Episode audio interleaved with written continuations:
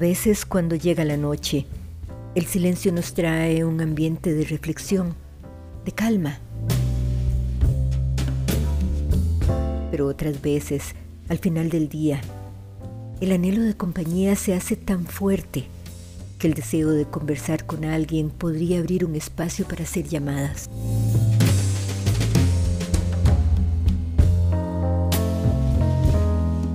A veces no queremos estar solos. A veces al final del día quisiéramos conversar con alguien de cualquier cosa.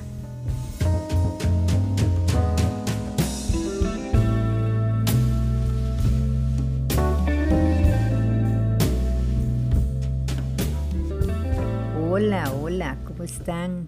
Les habla Ileana. Bienvenidos a su podcast Al final del día con Ileana Chacón. ¿Han leído el libro del doctor Miguel Ruiz, Los Cuatro Acuerdos Toltecas? Bueno, pues hoy les traigo la introducción, El espejo humeante. Espero que les guste y vamos a ver si estamos pasando los capítulos por acá. Al final del día.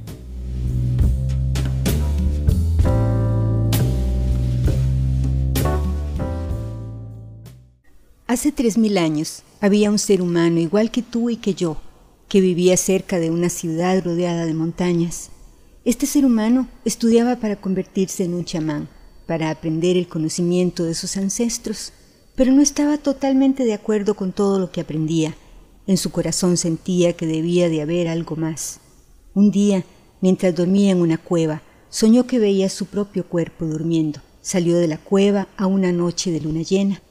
El cielo estaba despejado y vio una infinidad de estrellas. Entonces algo sucedió en su interior que transformó su vida para siempre.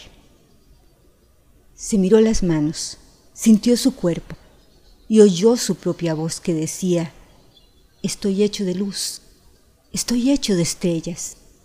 Miró al cielo de nuevo y se dio cuenta de que no son las estrellas las que crean la luz, sino que es la luz la que crea las estrellas.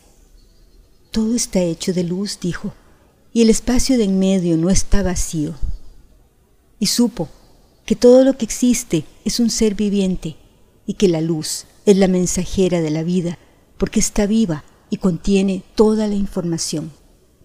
Entonces se dio cuenta de que aunque estaba hecho de estrellas, él no era esas estrellas.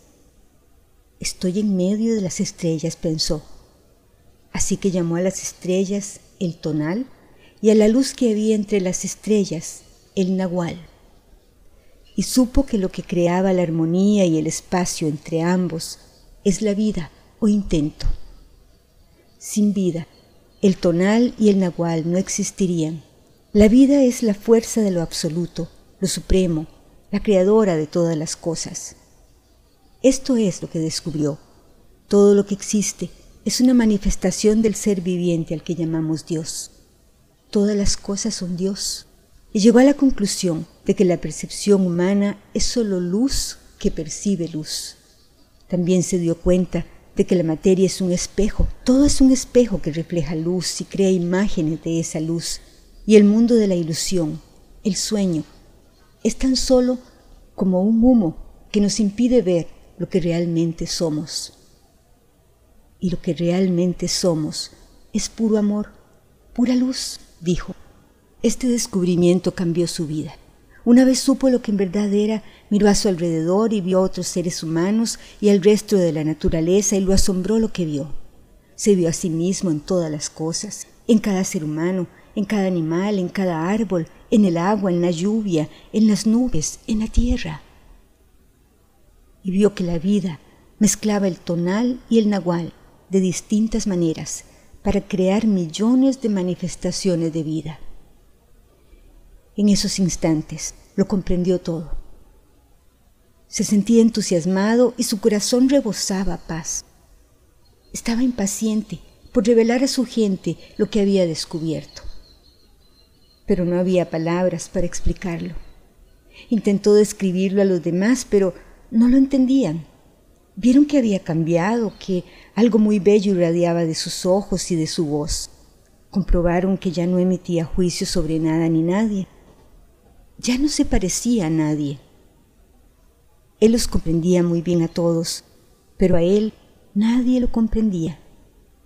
Creyeron que era una encarnación de Dios. Al oírlo, él sonrió y dijo, es cierto, soy Dios, pero vosotros también lo sois. Todos somos iguales, somos imágenes de luz, somos dioses, pero la gente seguía sin entenderlo.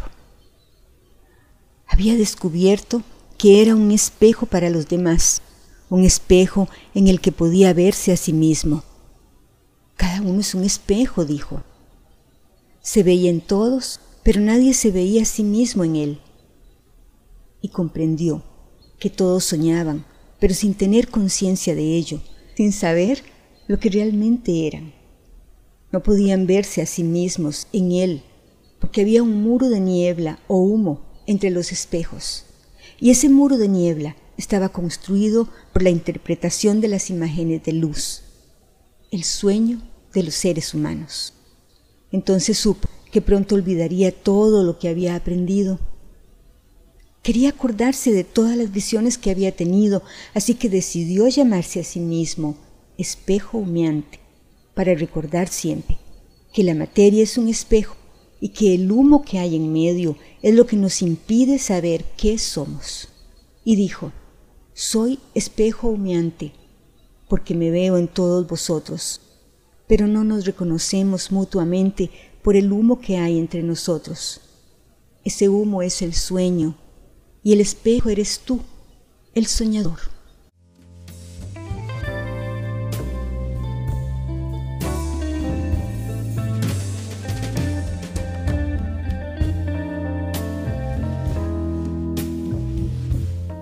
Al final del día y siempre, tu mejor compañía eres tú.